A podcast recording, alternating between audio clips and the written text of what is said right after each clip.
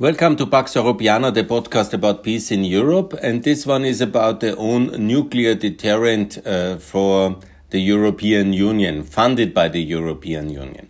I know that's a controversial topic because who wants nuclear war? Who wants very wasteful spending for nuclear war?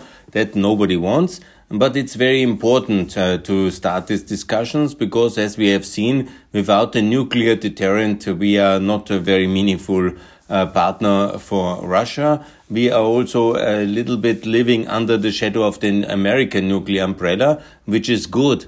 But in this podcast, I will show you it's a very small nuclear umbrella and it is uh, questionable why we as European Union taxpayers in the year 2022 are not uh, contributing significantly to our own defense and to the deterrent of Russia. Because ultimately that's what NATO is about deter um, the, uh, protect free Europe from Russia, and we are um, a little bit, you know, mm, in between, sandwiched uh, to some extent. And obviously, the Russians are adamantly fighting against uh, more countries joining the European Union and NATO, and that's of course unacceptable. We can be very proud that the present um, government in America is very pro-European with President Biden. But imagine one moment if we had a situation where there would be Trump still president or elected in 2020 again Trump, then we would now be in a utter mess. And so we have to change some things in the European Union. I will go step by step through that. First of all, I would like to explain that we have uh, America um, 5,600 nuclear warheads Russia has significantly more with uh, 6,257 and we have the United Kingdom only with 225, uh, France with 290, and then we have the other uh, nuclear powers. Israeli, not fully acknowledged, has about 90, maybe more. Uh, North Korea, say they say 45, maybe less. And so we have Pakistan with 160, uh, India with 160, China uh, with about 350. So there's a own nuclear balance uh, going on in East Asia with North Korea obviously being the outlier and the crisis point. Um, but we have quite a little um, uh, nuclear weapons in Europe. This is my point, yeah. And you can say it's very good, but we have um, Western nuclear weapons. We have only very few. And the reality is that America has only 150 nuclear weapons in Europe. And uh, we are very much dependent on the Americans and the French, but the French nuclear weapons are only covering the France, uh, France territory. So, of course, NATO works and it's fine and it's all cool, um, but we should be also contributing and also make sure that we have our own nuclear deterrent strategy. Russia is very hostile these days. They say they will attack Ukraine again, which will hurt us all in Europe. And we should be clear that the investment in a nuclear deterrent will make sure that Russia will never attack any of our members. And we should also not have such a big difference between EU, NATO, and this is basically the same countries. And we should be clear that we are also not sacrificing anybody to Russia. And we can be very happy that the Americans made it very clear. Europe, again, relatively um, confused, impressed. So I made it very clear on my slide. Maybe some of you follow me on Twitter, but we have here this Sofia EU summit photo with so many of our um, EU members and the future members from the Western Balkans. Question is then from the accession trio, the Georgians, Moldovans, Ukraine are somewhere in between. It was very good of Charles Michel to go to Batumi to support them for the EU accession um, trio formation in July 2021. But it's important uh, to make clear that we fully integrate them in the West, and it's not Russia deciding who will join EU and NATO, but it is uh, us ourselves. So ultimately, what we need is the new effort, like in the 79. This was called double track double track is the NATO strategy to respond to uh, Russian military success in the 1970s and the threat level and the deployment of medium term, also medium distance uh, Russian nuclears in Eastern Europe in the former Warsaw Pact. And then uh, this was called uh, the SS 20 crisis. And this Russian nuclear have led then the Americans to deploy more uh, Pershing 2. And this is ultimately one of the key reasons why the Cold War was won. It's now called Star Wars, and uh, less people know the double track um, thing. But at the time between 79 and 83, when the decision on the 22nd of November 83 was taken to rearm as well Western Germany nuclear, not Western Germany nuclear rearmament, but that the American nuclear weapons will be stationed, allowed by the Bundestag in Western Germany. And of course, the German left, funded by Russia and the Soviets, got uh, really crazy. it's a big problem because this is also the foundational myths of uh, people like Schröder and Scholz. They, of course, come from this pacifist, uh, left wing, anti American, anti Pershing II, and anti double track. Uh, um, this uh, kind of wing, and that's of course very deeply problematic. But understand as well that most of the Russian nukes are in what is called European Russia. It's this western part of Russia bordering to Europe, uh, to the European Union, and here they have certainly more than 4,500 warheads. And we, together as NATO and EU, with 230 or 290 from France, 225 uh, from the UK, and 150 American weapons, they are ultimately about 665. And the, the Russians have um, all over. They can also deploy very fast uh, the nuclear warheads they have in Central Asia. Uh, but ultimately, they have certainly more than 4,500 nuclear warheads in European Russia and in that part which is west of the Ural.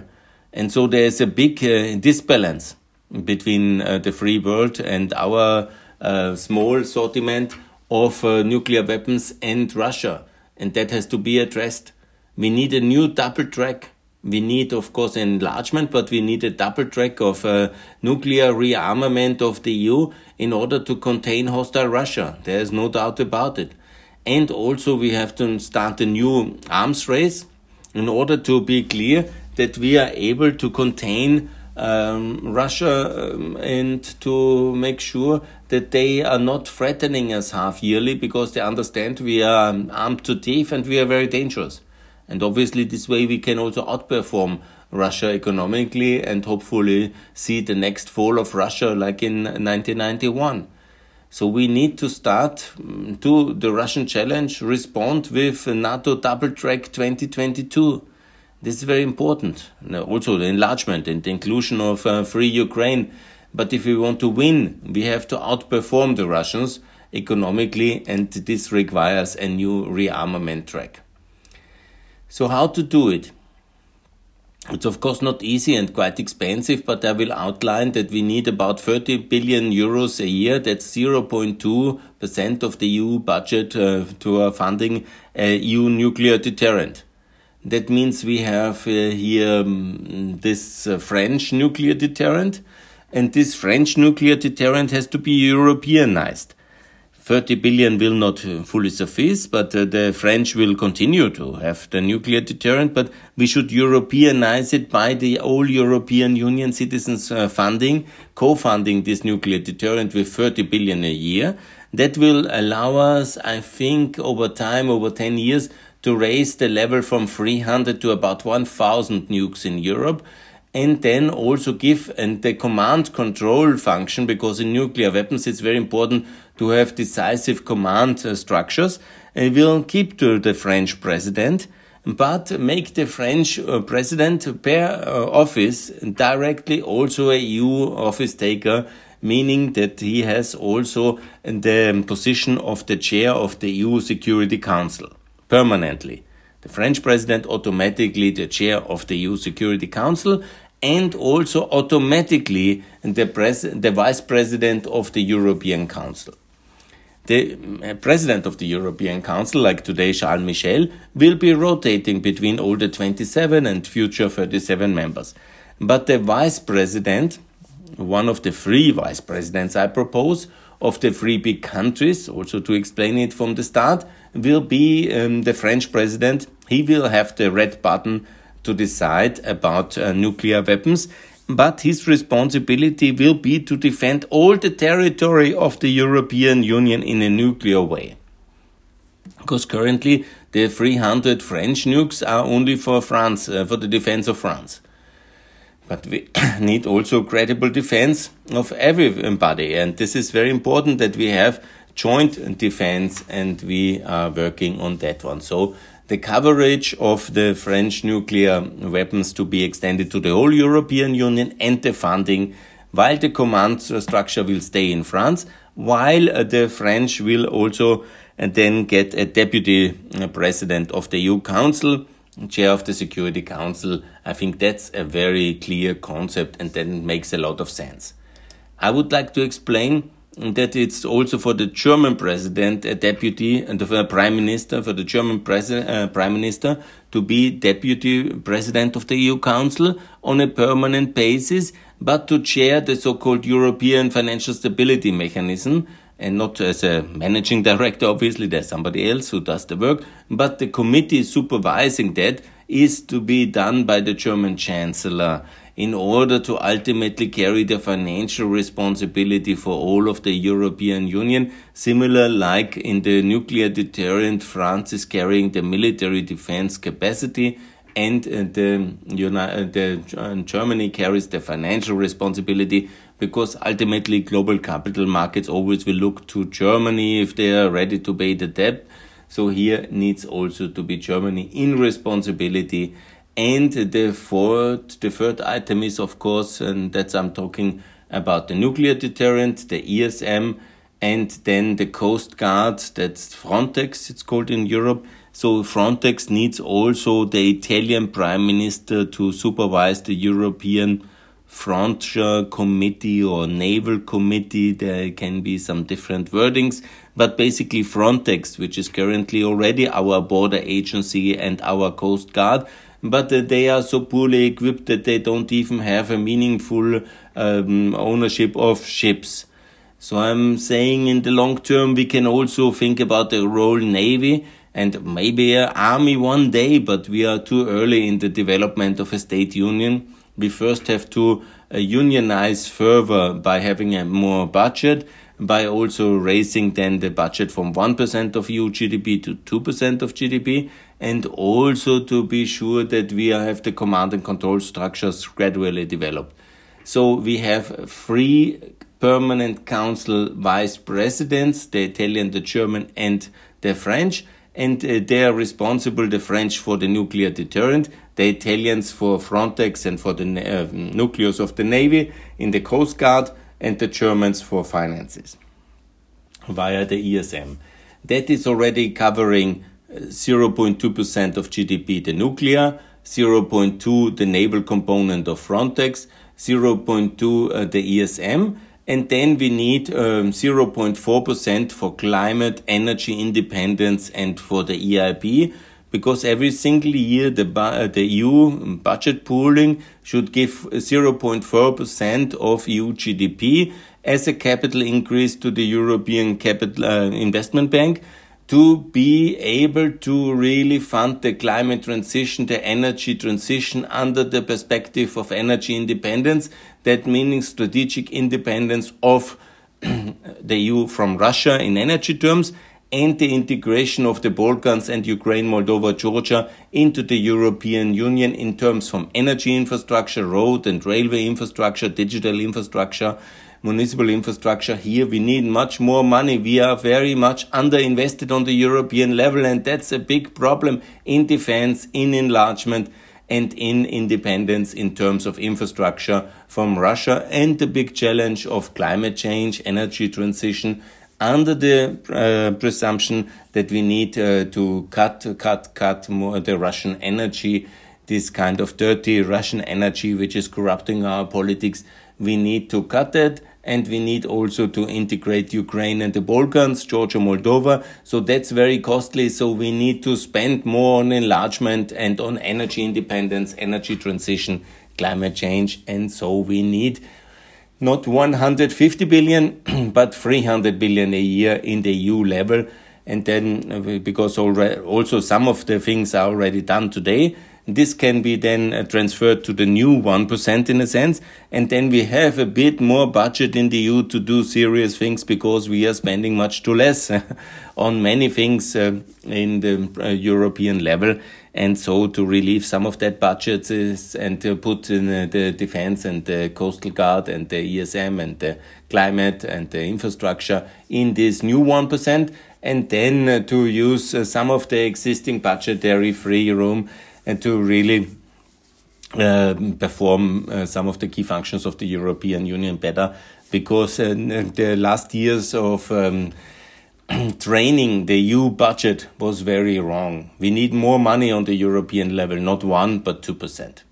Yes, and as painful as it is, we need a nuclear deterrent, we need a strong coastal guard, we need also to be ready in the ESM with 0.2% for new financial crises because they for sure will come because we have now every second year a big crisis and there must be the financial stability mechanism for that and then we must save every year also some reserves in order to be able to spend when we need it. And we must be able as well to defend ourselves and contribute much more on the European level.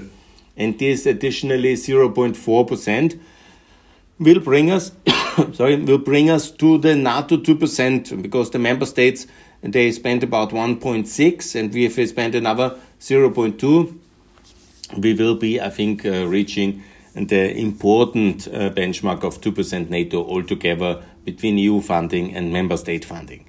So basically, that's my proposal mm, that are free. That's first of all 2% EU budget. This is secondly then to have it in these four sectors nuclear deterrent, the naval Frontex, ESM, and climate and energy independence infrastructure. That's one package of 0.4, the EIB package. So that's very well spent and very important money. And then to have the three deputy uh, presidents, uh, the Italian, German, and French central political personality, presidents and two prime ministers, who are permanently part of the decision making on the EU level, which they are anyhow as council members. But um, I have also followed the debate about CAI with China and many of these video conferences. Ultimately, the French and the German prime minister, or the chancellor, president in the French case, they are always there in that um, key decisions it's not the perfect solution, but it's very useful to have them anyhow and to take them into responsibility. That's also very meaningful. And to make sure we can deter Russia and also have enough money to integrate Ukraine and the Balkans and also have our own nuclear deterrent to contain Russia. This is for me, I think, absolutely essential if we want to be a meaningful uh, state union and obviously to be also then ready to um, to uh, for statehood of the European Union as an ally with significant budget of the US in NATO as direct member.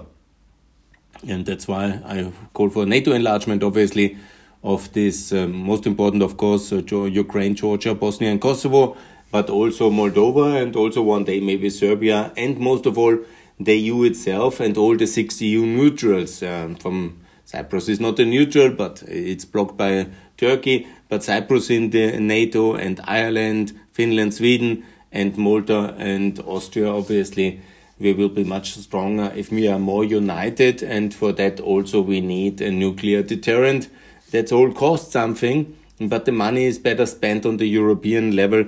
And then we are also taken more seriously uh, by our friends in Washington and by our enemies in Russia and by our very wild competitor China and by everybody else um, because we are then more capable international actor.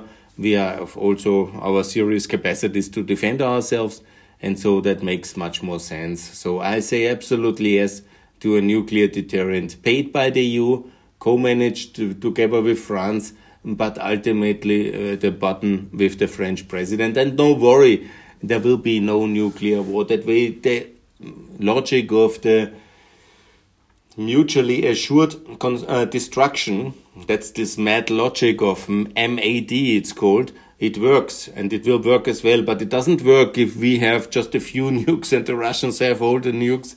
And of course, you know, you can send it intercontinental and so, but if the Russians have 4,500 in European Russia and we in free Europe have only 660, we need to add uh, some capacity. And I'm calling for about 600 more nukes over the next 10 years. We should have the plan by 2030. We have about 1,000 nukes in the European Union. And the Ukrainians, who also, there's a lot about uh, debate about the Ukrainian nuclear bomb, that I think is not feasible because it's not economically strong enough. It's very expensive. But they have technology capacities, so Ukraine can be part of our nuclear deterrent in the European level, but as a supplier um, and as also to be protected under our nuclear um, umbrella. Um, but it must be funded by all European taxpayers together in this 0.2 percentage uh, direction and then pulled by the European Union and then managed by France, but France taking on the responsibility to defend all of the European Union, including Moldova, Georgia, and Ukraine. I think that's the reasonable way forward. And I would say, let's do it. More Europe requires more funding, but also requires a nuclear deterrent. So, yes, to more nuclear weapons not for Germany or Italy, not for Austria or Poland, but um, by the Europeans funded by the OLEU via the parliament process and then based in France, but with the task to defend all Europe. And that I think is the meaningful, not first strike capacity, but second strike capacity in Europe, which is makes it very clear that if Russia crosses any of our borders, we will be able, capable, and ready to deploy a full scale military war.